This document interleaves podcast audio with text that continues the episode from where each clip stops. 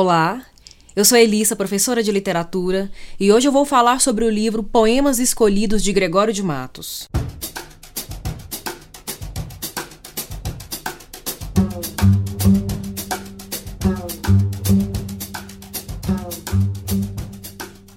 Pessoal, hoje eu retorno com uma obra que está na lista do vestibular da FUVEST. É um livro de poesia, assim como Claro Enigma, do Carlos Drummond de Andrade. Mas essa obra em questão, ela apresenta algumas particularidades que vão exigir um pouco mais de você uma atenção. O livro é este, Poemas Escolhidos de Gregório de Matos. É uma antologia organizada pelo professor de literatura José Miguel Wisnik, e esse, inclusive, é o primeiro motivo pelo qual você precisa ter um pouco mais de atenção com essa obra. Porque aqui é uma antologia, nós temos aqui uma, uma seleção de poemas que o professor, o estudioso e crítico faz é, com base em justificativas bem, bem subjetivas, né? É uma seleção que ele faz. Ele, inclusive, apresenta essas justificativas no prefácio do livro, então compensa, né? Vale a pena você ler o prefácio, mesmo mesmo que às vezes ele até seja um pouco difícil, né, um pouco pesado de se ler, porque a linguagem teórica, a linguagem técnica da literatura, ela parece aqui um pouco, um pouco mais densa. É, vale a pena, porque ele, ele faz um panorama ali da biografia do Gregório de Matos e depois vai fazer um comentário crítico com base na seleção e na organização que ele faz desses poemas. E isso é um dos motivos pelos quais é, você precisa ter um pouco mais de atenção, porque quando você estuda barroco e estuda Gregório de Matos nos livros didáticos, didáticos, nos livros que costumam ser adotados nas, nas escolas, a divisão, a seleção da, da poesia do Gregório de Matos ali vai aparecer de uma maneira diferenciada. Ele aqui faz uma outra divisão e subdivisão. O segundo motivo pelo qual você deve ter um pouco mais de atenção ao ler a poesia do Gregório de Matos é que se trata de um, um, um poeta né, e uma poesia que, em relação a nós, apresenta um, uma distância temporal gigantesca. O Gregório de Matos está ali no século XVII, está no momento de Brasil colonial. E a mentalidade daquela época, o contexto no qual esse autor está inserido, apresenta algumas especificidades que nós não temos hoje. Então, para você conseguir compreender um pouco melhor do que ele está falando, o que, que é no Brasil colônia que motiva o Gregório de Matos a falar daquela forma, você precisa fazer realmente um, um apanhado histórico, né? levar em consideração elementos da história do Brasil nesse momento de colonização e também a história da literatura e de que maneira isso fica impregnado na poesia de Gregório de Matos. O terceiro motivo pelo qual você deve observar com mais cuidado a poesia do Gregório de Matos é o fato de que ele recebeu o apelido carinhoso, né, a carinhosa alcunha de Boca do Inferno. E esse apelido que ele recebeu não foi em vão, não foi por acaso. Ele realmente angariou muitos desafetos por conta da sua poesia satírica. Ele não tinha papas na língua. É uma poesia muito corrosiva, muito ácida, uma poesia que vai apresentar críticas a pessoas e a instituições. Quando a gente, a gente que está inserido às vezes no senso comum, a gente meio que idealiza um conceito de arte, a gente tem um pouco de dificuldade de ler a poesia do Gregório de Matos, porque palavrões, gírias, palavras chulas, de baixo calão, vão aparecer aí não só na poesia satírica, mas também na lírica erótico-irônica ou erótico-amorosa. Atenção, né? Mente aberta para ler o Gregório de Matos, porque você vai se divertir muito, vai rir muito, vai ficar muito ressentido, né? Vai ter muito ressentimento também, mas vai entender uma das primeiras e maiores inteligências realmente brasileiras, né? Realmente nacional da literatura brasileira. Gregório de Matos nasceu em dezembro de 1633 ou 1636. Se você for consultar as biografias do Gregório de Matos, essa data de nascimento ela é, ela é, um tanto incerta. Alguns vão considerar até que ele tenha nascido em 1632. O Wisnik aqui na introdução desse livro, do, dessa seleção que está no vestibular da FUVEST, é, ele coloca 1633 e entre parênteses 1636, porque é, é um pouco incerto. E aí, aproveitando, né, que eu tô citando aqui agora a introdução do Wisnik, eu vou ler como que ele diz aqui, qual é a citação que ele faz sobre a linhagem do Gregório de Matos. Gregório de Matos e Guerra foi o terceiro filho de um fidalgo da série dos escudeiros em Ponte de Lima, natural dos Arcos de Valdevez, estabelecido no recôncavo baiano como senhor de canavial, cerca de 130 escravos de serviço e dois engenhos. Nessa introdução, né, do, do, do, pequeno texto biográfico sobre o Gregório de Matos, a gente tem a informação de que ele vem de uma família de fidalgo. Não é um defunto sem choro, né? Ele não é um filho de chocadeira, ele é filho de um fidalgo. Fidalgo é uma palavra que tem como origem, como raiz, a construção filho de algo. Então é alguém que vem de algum lugar que é respeitável, que é considerável. O, o, o Gregório de Matos vem de uma família que tem uma certa colocação considerada satisfatória, favorecida na sociedade. Embora o seu temperamento, né, a sua personalidade poética acaba por sabotar esse, essa origem familiar dele. Aliás, parece que, que toda a família, né, toda a linhagem, o sangue dessa família, Matos e Guerra, é realmente de espírito belicoso, é de espírito beligerante, né, vem da guerra mesmo. Os outros dois irmãos do Gregório de Matos, né, que vieram antes dele, se envolveram em escândalos e em polêmicas com a ordem jesuítica. O primeiro, ele fazia até parte da Companhia de Jesus, mas ele é expulso por, por ter se envolvido em um caso amoroso ilícito. E o segundo segundo, é, por se envolver aí em questões é, de, de, discordância, né, em é, falou coisa que não devia, ele acaba sendo expulso da ordem jesuítica. Então parece que é uma coisa meio de família, né, ser muito polêmico. Inclusive, o próprio Gregório de Matos também esteve envolvido numa situação tensa em relação à igreja. É, a sua lira maldizente ela acabou ficando em destaque e atraindo tanta atenção no sentido negativo, né, por criar essas polêmicas, que a igreja oferece para o Gregório de Matos a batina. Então, nesse tempo aí, extremamente católico, é, de espírito muito teocêntrico, né, um momento contra-reformista do mundo, do pensamento da Europa e, e para onde a Europa dissemina esse pensamento contra-reformista, usar uma batina era algo que poderia ter garantido um certo prestígio social para o indivíduo, né? Ele, ele teria uma certa respeitabilidade. É, mas o Gregório de Matos, obviamente, por conta da sua língua ferina, né, acaba sendo oferecido para ele a batina pela igreja, mas ele não aceita. Ele opta por continuar com a sua lira maldizente. E por causa dessa lira maldizente, ele vai enfrentar alguns problemas, né? Vai ter alguns dissabores, criar e gerar uns inimigos, uns desafetos. Por volta de 1681, ele vai estudar em Coimbra. Ele se forma em direito. Alguns anos depois, ele atua como juiz na cidade de Lisboa. Então, a sua formação, a sua educação, ela acontece na Europa, ela acontece em Portugal. Depois ele volta pra, para o Brasil e em 1694, justamente em consequência dessa, dessa corrosividade da sua palavra, né, da sua lira, ele é deportado para Angola. Ele é obrigado, né, a esse exílio, né? É uma punição que ele recebe por falar demais. Só que acaba sendo perdoado em 1695 ele volta para o Brasil, só que ele não pode voltar para a Bahia, então ele vai residir em Pernambuco. Mas por conta de uma febre que ele contraiu em Angola, é, ele morre em 1696. Então, esse resto de vida, esse último ano da vida dele foi no Brasil, mas foi cansado, é mais envelhecido, tendo enfrentado essa dificuldade. Inclusive, ele fez até um poema sobre isso, né? Sobre esse silêncio que foi imposto a ele, esse exílio que foi imposto a ele. Há alguns elementos muito circunstanciais na poesia do Gregório de Matos. E esse exílio, essa condenação, é um dos elementos que vai aparecer na sua poesia satírica. Nesse período, século XVII, o Brasil era colônia de Portugal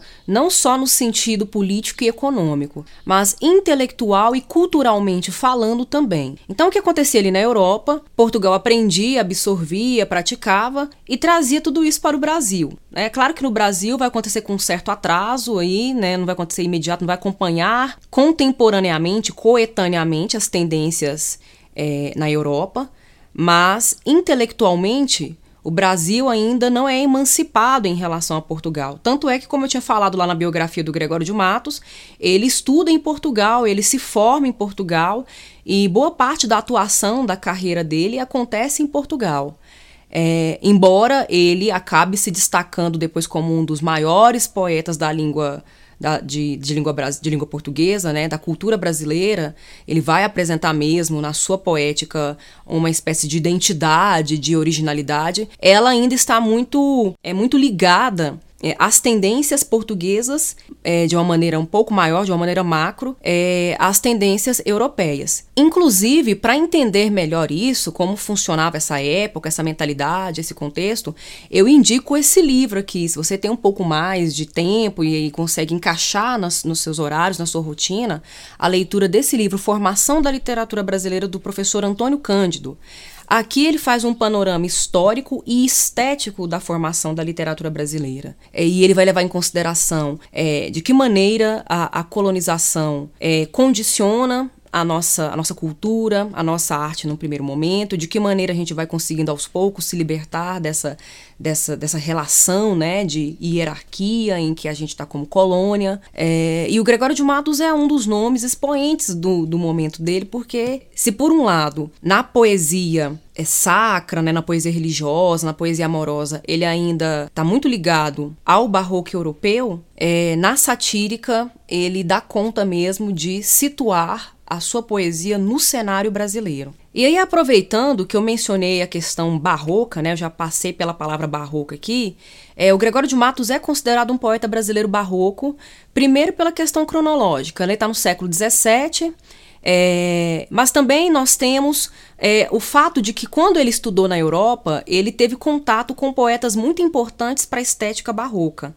O primeiro de todos é o Luís de Camões, né, o poeta português Camões, que embora esteja ali no classicismo renascentista, é, na sua poética ele começa a lançar mão de alguns temas que são muito caros à estética barroca, como é, as angústias né, das ambiguidades humanas, da dualidade, da, de tudo aquilo que passa pela natureza humana, do amor, da brevidade do tempo e o desconcerto do mundo, que são temas que depois serão muito bem apropriados pela estética barroca.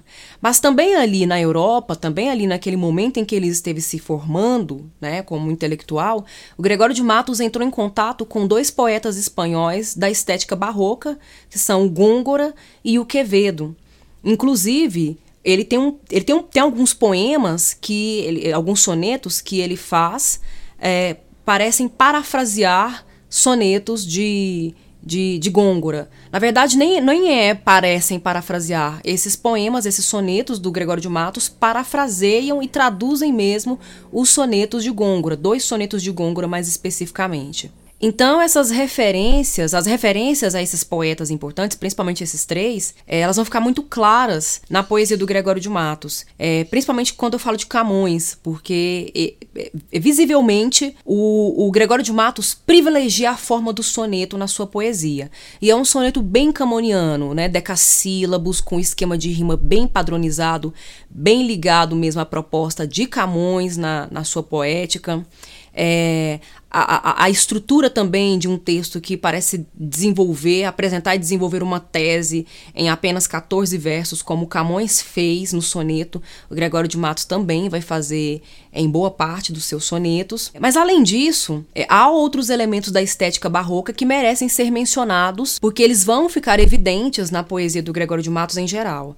Primeira questão religiosa, né? Nós estamos falando de um cenário contra-reformista, é, de defesa mesmo do catolicismo. Então, essa referência ao cristianismo dentro dos dogmas católicos vão ficar muito evidentes uma abordagem do dualismo, né, a técnica do fusionismo, que é unir dois elementos contraditórios, bem e mal, é, salvação, perdição, pecado, santidade, mortal, eterno, divino. É, esses elementos que são contraditórios também são explorados na poesia do Gregório de Matos e é uma característica típica do barroco. A questão da angústia do viver humano, né? O existir humano é cheio de tensões, de sofrimento, de incertezas. Aliás, um dos motivos dessa angústia humana é um outro tema caro à poesia barroca que aparece no Gregório de Matos, que é a questão do desconcerto do mundo. Né? Um mundo que não é 100% harmônico, ele é instável, ele é cheio de transições e essas mudanças provocam muita angústia e desconcerto também no indivíduo, no sujeito que está sempre a sofrer, né? que está sempre tensionado, sempre é carregado dessa angústia. Aí ele se depara com a brevidade da vida, de como a natureza humana é ambígua e contraditória, de como ela mesma se sabota, né, a natureza humana. Aí vem o tema do carpe diem, que os, o, o arcadismo depois vai, vai desdobrar também de uma maneira muito, muito produtiva, mas o carpe diem já aparece aqui no, no barroco, né? O carpe diem é uma expressão latina que significa aproveite o dia. É, mas esse aproveitar o dia dentro da poesia barroca e dentro da poesia do Gregório de Matos não é tão otimista assim é o que aponta para um outro viés também da poesia barroca e do Gregório de Matos, que é o pessimismo. Muita negatividade diante do mundo, é, há sempre aí um, um, um mal-estar, na verdade, né? uma grande tristeza em relação à sua própria condição, seu próprio estado e ao estado de coisas do mundo em que esse sujeito se encontra. E aí isso tudo é expresso de uma maneira muito aguda, né? de uma maneira muito bem trabalhada é, por meio das das dramatizações, do uso de exageros, né? A figura de linguagem hipérbole é uma das mais recorrentes na poesia barroca e é, aqui, né, dando um foco especial na poesia do Gregório de Matos. E isso tudo, esse, essas características geram dentro da poesia barroca uma espécie de harmonia dissonante, porque há um equilíbrio, há uma racionalidade dentro dessa, dessa estrutura, dessa composição poética mas ela é toda permeada por um mal-estar, por, por um desequilíbrio, por uma assimetria. Então há aí essa, esse desequilíbrio, essa balança que está tentando se equilibrar o tempo inteiro. A hora pende para uma racionalização, para uma racionalidade da estrutura, da composição, mas por outro lado é irracional quando tenta lidar com essa própria condição, com as próprias angústias que parecem jorrar, parecem é, é, se derramar o tempo todo e essa racionalidade não consegue controlar isso. E um outro elemento muito típico da estética barroca que também aparece na poesia do Gregório de Matos é a corrente a qual ele, ele parece se filiar com mais propriedade, que é o cultismo. Porque no barroco tivemos duas correntes, elas são muito, elas são muito importantes para se estudar e para se entender a estética barroca. Em tudo quanto é livro didático você vai encontrar isso. Nós tivemos de um lado o cultismo, que também é chamado de gongorismo, que é foi muito praticada pelo poeta Gôngora. É, é, é um culto à forma, uma valorização do verso, uma valorização da rima, do ritmo, da musicalidade, das figuras de linguagem que vão envolver palavras, né, trocadilhos, é, sonoridade muito marcante, aliterações. E do outro lado, o conceptismo, que, que em vez de priorizar muito essa forma, às vezes até rebuscada, é, prioriza muito mais uma construção de ideias complexas. Inclusive, na literatura portuguesa e brasileira, nós temos como grande ícone aí o Antônio Vieira, que é considerado o, o, outro grande autor, grande outro artista da literatura barroca brasileira. É, então, nós temos aí de um lado o cultismo e do outro lado o conceptismo, que também é chamado de quevedismo, porque o poeta espanhol Quevedo é, desenvolveu muito isso, desdobrou muito isso na sua obra, que é essa construção mais complexa das ideias. É, então, o Gregório de Matos, de fato, ele está mais apegado ao cultismo. Isso não significa que a poesia dele não, não apresente um desenvolvimento de conceitos, de ideias, de pensamento que seja complexa. Não é isso. Há complexidade, sim, principalmente na lírica, que tem um caráter mais metafísico, né, que vai refletir um pouco mais sobre a condição humana. Você percebe que em 14 versos ele consegue trazer uma, uma grandeza de pensamento, de reflexão. Mas a preocupação com a forma é muito, é muito intensa dentro da poesia do Gregório de Matos. É muito difícil você ler um poema que não tenha refrão, que não tenha rima, que não tenha uma repetição de sons consonantais ou de sons vocálicos, etc. Então, ele é um cultista. É, mas vale também ressaltar algumas particularidades desse poeta. É quando a gente fala, por exemplo, que o barroco é uma estética muito pessimista, muito negativa, é, o Gregório de Matos parece que foi um pouco além disso, né? Ele, ele é um pouco mais intenso. Sua poesia vai apresentar alguns elementos de uma maneira mais intensificada. Ele é muito mais ressentido, é muito mais ferino. Então é muito importante entender isso também dentro da poesia do Gregório de Matos, né? Você que, que é estudioso, está estudando ou está apenas se deleitando com essa poesia ou está se preparando mesmo para responder um, um bloco de questões que envolvam o nome desse cara é importante que você saiba que ele não se fecha, ele não está preso dentro de caixinhas. É, ele tem uma originalidade que vai além das regras e dos pressupostos estéticos de sua época. Ele, ele por exemplo, é ideologicamente muito, muito voltado mesmo para denunciar, para criticar é, todo, todos os problemas, é, as, as assimetrias sociais, mas não de uma maneira reverente, solene. É às vezes mesmo de uma maneira debochada, galhofeira brasileira, é, às vezes beira até o, uma irreverência é, desrespeitosa, talvez, né, para as mentes mais puras, mais fechadas, mais moralistas, é, há aí um grande impacto, um grande susto ao, ao se deparar com a, com a literatura do Gregório de Matos. E aí é mais importante também percebê-lo como um, um nome que se destaca de forma isolada, porque o Brasil ainda é colônia de Portugal, como eu já tinha falado disso, as coisas aqui acontecem de uma maneira um, um, um pouco atrasada, toda uma sistematização que a gente consegue perceber dentro de um movimento estético, de um movimento artístico, de um movimento literário, não acontece ainda no Brasil, não acontece ainda no barroco brasileiro. O barroco brasileiro é fundado pelo poeta Bento Teixeira depois da publicação do poema Prosopopeia, um poema inclusive muito camoniano no sentido de imitar a forma de Camões, né? Ele ele bebe ali na fonte dos Lusíadas, embora seja um texto, seja um poema que não não esteja no mesmo patamar é, em termos de qualidade estética, não esteja no mesmo patamar de Gregório de Matos e de Antônio Vieira, é uma obra importante porque inaugura aí essas características de época que são pertinentes à estética barroca. Mas Gregório de Matos e Antônio Vieira, que são os dois grandes nomes, é, isso não significa que nesse tempo não havia outros poetas escrevendo. Mas como não havia uma organização que pensava na composição e na consolidação desses elementos estéticos e nem na circulação e recepção dessa arte, arte, nós ainda não podemos falar é, de um movimento né, sistematizado e estruturado dentro da literatura brasileira. É, Gregório de Matos e Antônio Vieira se destacam, mas de uma maneira isolada, né, cada um no seu tempo, nas suas práticas, não chegaram a se reunir, fazer salões, como lá no século XIX a gente vai ver, né, os poetas do século XIX se reuniam, os artistas se encontravam para poder discutir estética. Aqui isso não acontece ainda. Então nós temos um movimento que não é bem um movimento, né, mas é, na verdade verdade, seriam manifestações literárias, né, expressões literárias isoladas numa época em que o Brasil ainda não é cultural e intelectualmente emancipado. Ele ainda está muito atrelado, muito amarrado às possibilidades que Portugal oferece.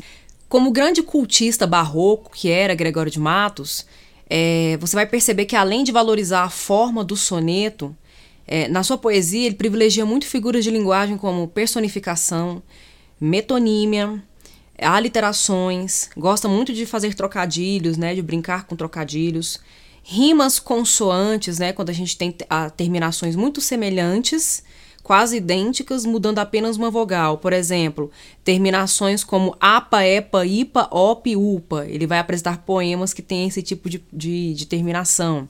Antíteses também é uma figura de linguagem muito recorrente na poesia do Gregório de Matos. E essas palavras com sentidos contrários, elas serão organizadas de uma maneira é, é, muito pensada, muito racionalizada, que remete a outra figura de linguagem, que é o quiasmo, né? em, em que a posição dessas palavras de características contrárias, de significados contrários, estão marcadas no verso de uma maneira que faça né, que dá para fazer um, um, um, uma ligação entre elas, né, uma coluna ligando o, a primeira palavra do, do primeiro verso à última palavra do último verso e assim sucessivamente. A poesia do Gregório de Matos costuma ser dividida em poesia satírica, é, lírica amorosa e poesia religiosa ou sacra. Normalmente é essa a divisão que você vai encontrar nos livros didáticos.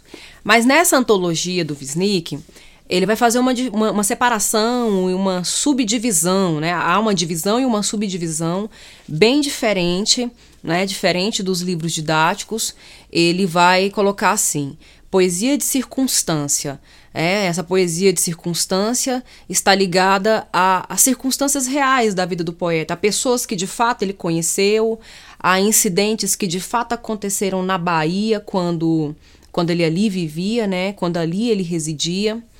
É, e aí essa poesia de circunstância, ela é dividida, subdividida em duas partes. A primeira, que é a poesia satírica, e, e, de certo modo é até a mais volumosa da obra do Gregório de Matos, tá? Ela ocupa quase a metade desse livro. Ela é bem volumosa, é bem numerosa, uma produção muito fértil. E a poesia encomiástica, é, que já tem um registro um pouco menor, Né? Então, por um lado a gente tem a poesia satírica, que é aquela que achincalha mesmo, né? que é de, enxovalhar, de detonar com todo mundo, com todas as instituições, sem papas na língua, dando nome aos bois e aí provocando muita raiva, muito incômodo e mal-estar nos, nas suas vítimas, talvez, ou nas suas, nos, nos seus é, objetos né, de análise, nas, nos seus heróis, as avessas. Nós temos, por outro lado, a poesia encomiástica, que é essa mais elogiosa, né? Que tem um tom mais de enaltecer. E aí você vai encontrar aqui poucos, né? Você vai até ficar com a sensação, nossa, esses que apareceram na poesia encomiástica eram os caras, né? Eles deviam ser muito bons, porque eles vão ser enaltecidos pelo Gregório de Matos, que era o cara boca do inferno, era o cara da lira maldizente, que falava mal de todo mundo não importava qual a classe social, o gênero, a origem, né, se era nativo ou se era vinha de Portugal.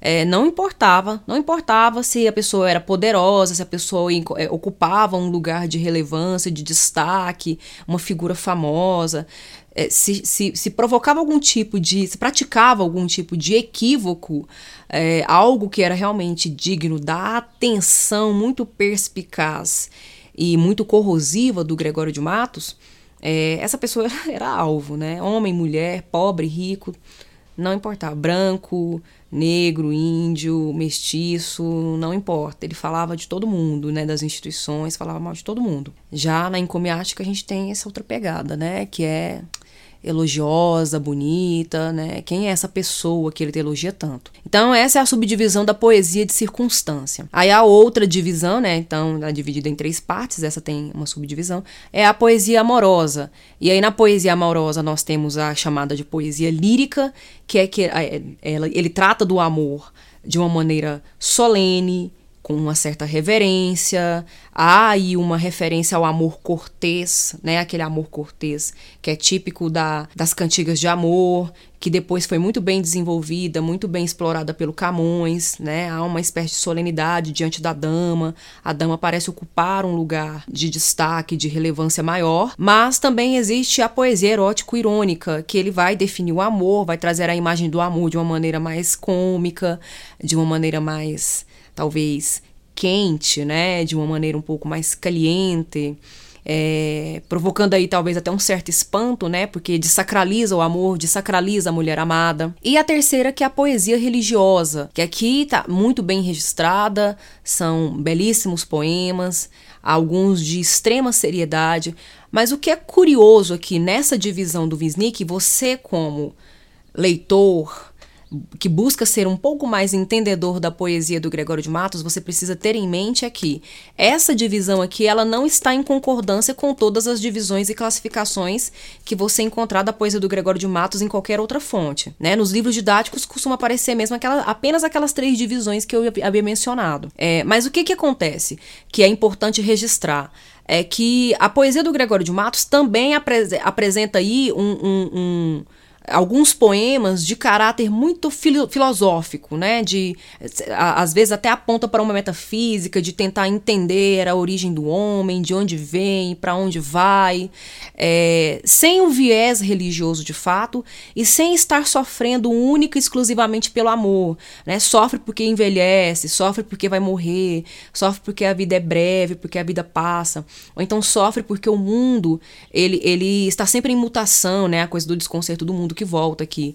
É, o mundo está sempre em mudanças e essas mudanças sempre provocam cada vez mais angústia no indivíduo, cada vez mais sofrimento para o sujeito, porque além dele não conseguir entender, ele sofre por mudanças e muitas dessas mudanças são para pior. Dependendo da fonte que você consultar, essa poesia, inclusive aqui nessa antologia, ela tá ela é boa parte dessa poesia de caráter filosófico, reflexiva, ela ou está na lírica amorosa, é como se essa condição filosófica do homem estivesse atrelada ao amor, ou em alguns, alguns casos, né, alguns exemplos de poemas ou em outras fontes, você vai encontrar essa poesia mais reflexiva, classificada e selecionada ali junto com os poemas religiosos, junto com a poesia religiosa, até porque, de certo modo, há uma interpretação aí de que pensar sobre questões existenciais talvez estejam muito ligadas ao espiritual, né, a um caráter mais espiritual da condição humana. É, nessa poesia de caráter mais solene, é uma lírica amorosa, uma poesia religiosa, Gregório de Matos ainda se liga muito à tradição. Camões, Gôngora, Quevedo, a tradição herdada do classicismo, do renascimento, é, o racionalismo, é, tudo isso, de certo modo, aparece como herança dentro de, dessa parte poética da obra do Gregório de Matos. A originalidade mesmo do Gregório de Matos se, se estampa, se evidencia na poesia satírica, é, em que ele vai falar de problemas brasileiros, em que ele vai situar, ele vai ambientar a sua poesia no cenário brasileiro. Então ele não vai precisar observar ou imitar Europa, Portugal, mas é do próprio Brasil que ele fala, é ao próprio Brasil que ele se refere. E ele, ele opta aí por uma negação em relação à estética vigente da época. É que enquanto o barroco, como herdeiro do, do, do que veio antes, né, é, é, vai valorizar na poesia amorosa é, é um amor cortês, um amor muito gentil e os registros serão sempre em uma língua muito acadêmica, né? Uma linguagem muito acadêmica, muito rebuscada, é, muito erudita, nessa poesia de caráter mais debochado, que seria é, a poesia erótico-irônica e principalmente a poesia satírica, o Gregório de Matos opta por um amor mais luxurioso, faz uso aí de gíria, de palavrão, de linguagem chula, como eu tinha falado, é muito popularesco, né? opta pelo registro do popular, deixando de lado o acadêmico. Isso também na poesia satírica, é? você vai encontrar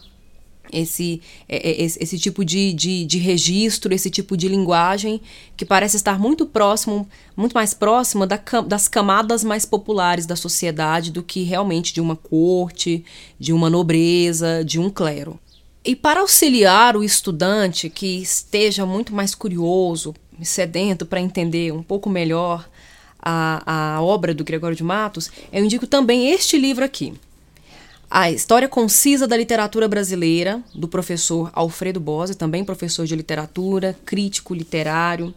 É, ele também dá uma dimensão histórica aqui, como lá outra obra do Antônio Cândido, que eu havia sugerido. E ele faz, ele, ele faz uma espécie de panorama mesmo da história da literatura aqui, mencionando os momentos importantes, desde o quinhentismo no Brasil, é, e de como a literatura brasileira vai se desenvolvendo, vai citando nomes muito importantes. Ele, inclusive, aqui, quando vai falar do Barroco, ele dá uma atenção maior aos três poetas bem importantes para o Barroco, que são Bento Teixeira, Gregório de Matos e Antônio Vieira, mas ele também menciona o que ele chama de poetas menores, né? faz aqui uma transcrição de alguns poemas, comenta esses poemas para nortear melhor é, o viés crítico e interpretativo do jovem estudante que esteja interessado em conhecer um pouco mais sobre isso.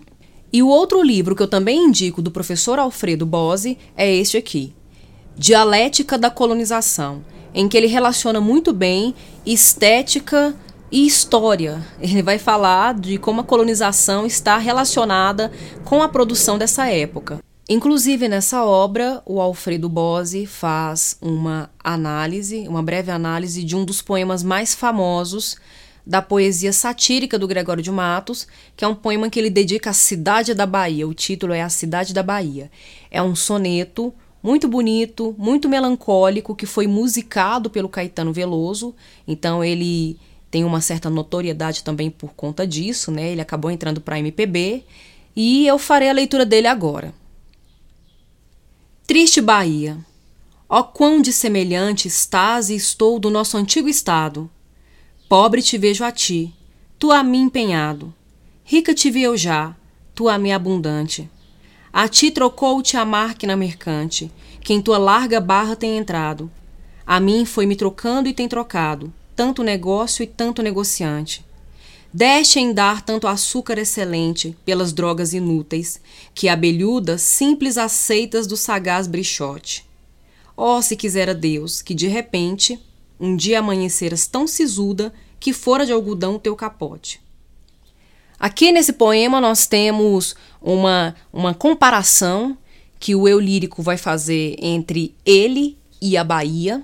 Então há uma uma uma aproximação, a princípio há um processo de identificação, aí depois há um processo de distanciamento. Para ele conseguir falar com a Bahia, ele precisa personificá-la, então ele personifica, dá vida a ela e se dirige a ela como uma amiga, como alguém que, a quem ele tem algum apreço e ele lamenta por ela estar triste agora, né? ele observa agora, chama a atenção dela para a tristeza dela nesse momento. É, e aí, nessa comparação, ele faz um trocadilho, né? Olha, quão dessemelhante, quão diferente estás e estou do nosso antigo estado. A palavra estado aqui, que também tem uma acepção ambígua, porque ela, ao mesmo tempo que remete ao estado da Bahia, remete também a esse estado de alma, esse estado de espírito, é, em que a Bahia e em que o sujeito lírico se encontram, né? Que antes a Bahia era rica e o sujeito lírico abundante. Agora, a Bahia está pobre e o sujeito lírico empenhado, esforçado em tentar sobreviver. Então, ele está em dificuldades financeiras. É, então, o que acontece à Bahia acaba influenciando também no cidadão da Bahia, nesse sujeito lírico que se identifica com ela. É, e então, nesse primeiro momento, há essa identificação, esse chamar a atenção para a tristeza, como eu lamento por sua tristeza, como eu lamento pela sua situação, Bahia, porque eu também estou nessa situação. Só que depois desse estado de identificação, o sujeito lírico vai, ele passa por uma posição de juiz, que aí ele começa a apontar quais foram os erros da Bahia. Na segunda estrofe, ele menciona a máquina mercante. A máquina mercante está relacionada às naus, aos navios de comerciantes, então faz uma referência ao mercantilismo. Inclusive, o Alfredo Bose registra isso no texto dele lá na obra Dialética da Colonização. É, então, esse processo de exploração da Bahia é, acaba a deixando mesmo numa situação de penúria, numa situação de miséria. Então, nessa segunda estrofe, ele fala: olha, é, o, o, mercante ele te trocou por nada, né? O te usou como moeda, é, mas também ele te trocou no sentido de transformar, né? A palavra trocar aqui também aparece no sentido de transformar. Te transformou, te provocou essa grande mudança que antes você era abundante e rica, agora você está em penúria e miséria, né? Está empobrecida. É, mas isso na primeira e na segunda estrofe, né? Em que ele vai apontando essa com tristeza, com pesar. Aí na terceira estrofe nós temos o julgamento, em que ele vai acusá-la. Você deu tudo que tinha, você deste o açúcar, tu deste o, o, o açúcar excelente é, em troca de drogas inúteis, em troca de nada, né? Você, o que, que você recebeu? Nada. E você, muito abelhuda, ele usa o adjetivo abelhuda, que faz referência mesmo à curiosidade, a uma curiosidade infantil, essa palavra abelhuda que a gente usa até hoje, né? Quando alguém é muito enxerido, muito intrometido, que se mete onde não deveria se meter, e essa curiosidade acaba trazendo consequências muito desagradáveis. É, ele está usando isso, se referindo à Bahia, sim. Mas também a palavra abelhuda faz uma referência à abelha, à produção do mel. Então, a, a pobre Bahia, né, que tão ingênua, tão docinha, é, abriu muito facilmente a porta de sua casa, né, pela, pela sua barra. Ele menciona que a palavra barra é, o termo larga barra que ele vai usar é uma referência ao litoral, é uma referência ao porto, por onde os estrangeiros chegavam. Ela ali, toda ingênua, simples, bondosa e mansa, recebe esse sagaz usurpador, esse sagaz explorador, né? E que veio gente mesmo de tudo quanto é banda para explorar as riquezas do Brasil. É, até que finalmente ele se volta para Deus na última estrofe, ele se volta para Deus e, expressa mesmo esse desejo como se fosse uma prece, né? Que Deus coloque, te dê realmente a paga, né? O que você merece por, por você ter permitido, por ter permitido chegar a esse estado de coisas em que você se encontra e que eu me, em que eu me encontro também é, que você fique séria, que você fique sisuda, que fique austera diante de, de todo esse processo mesmo de, de perda que você sofreu, que você enfrentou e que você enxergue a sua própria pobreza, né, ao usar um capote de algodão, né? Não é mais seda, não é linho, não é um tecido fino, refinado, é algodão, é a roupa mais simples, mais barata das camadas mais pobres. É, apesar desse poema se encontrar na, na, na parte da poesia satírica, ele se distancia um pouco do teor geral da, da poesia satírica, porque ele não é debochado, ele não é engraçado, ele é muito ácido. ele é muito corrosivo mesmo, a língua é cortante, ao chamar atenção para esse problema. Ele está falando agora com a Bahia personificada, está colocando a culpa nela pelo sofrimento dela, é, e ele sofre junto, porque ele também foi é, trocado, foi transformado, ele também foi é, é, é colocado num estado de miséria, mas o tom é pessimista, o tom é lamentoso, né? É um tom melancólico. Então aqui ele pende mais para uma tristeza, né? O adjetivo que pode ser muito bem atribuído a esse poema é a tristeza, né? O triste. É um poema triste. Embora seja satírico, ele não é risível, ele não tem comicidade.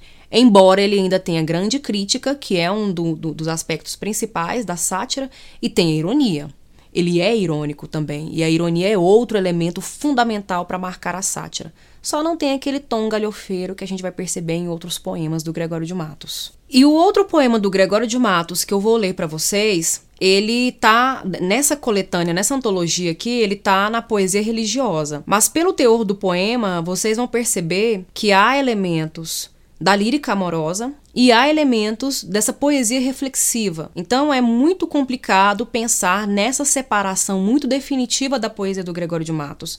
Essa divisão e essa subdivisão que os, os estudiosos fazem, elas auxiliam a gente, elas têm uma finalidade didática, mas elas não devem ser consideradas definitivas. O mote do poema é A Maria dos Povos, sua futura esposa, é a quem ele dedica. Discreta e formosíssima Maria, Enquanto estamos vendo a qualquer hora em tuas faces a rosada aurora, em teus olhos e boca o sol e o dia.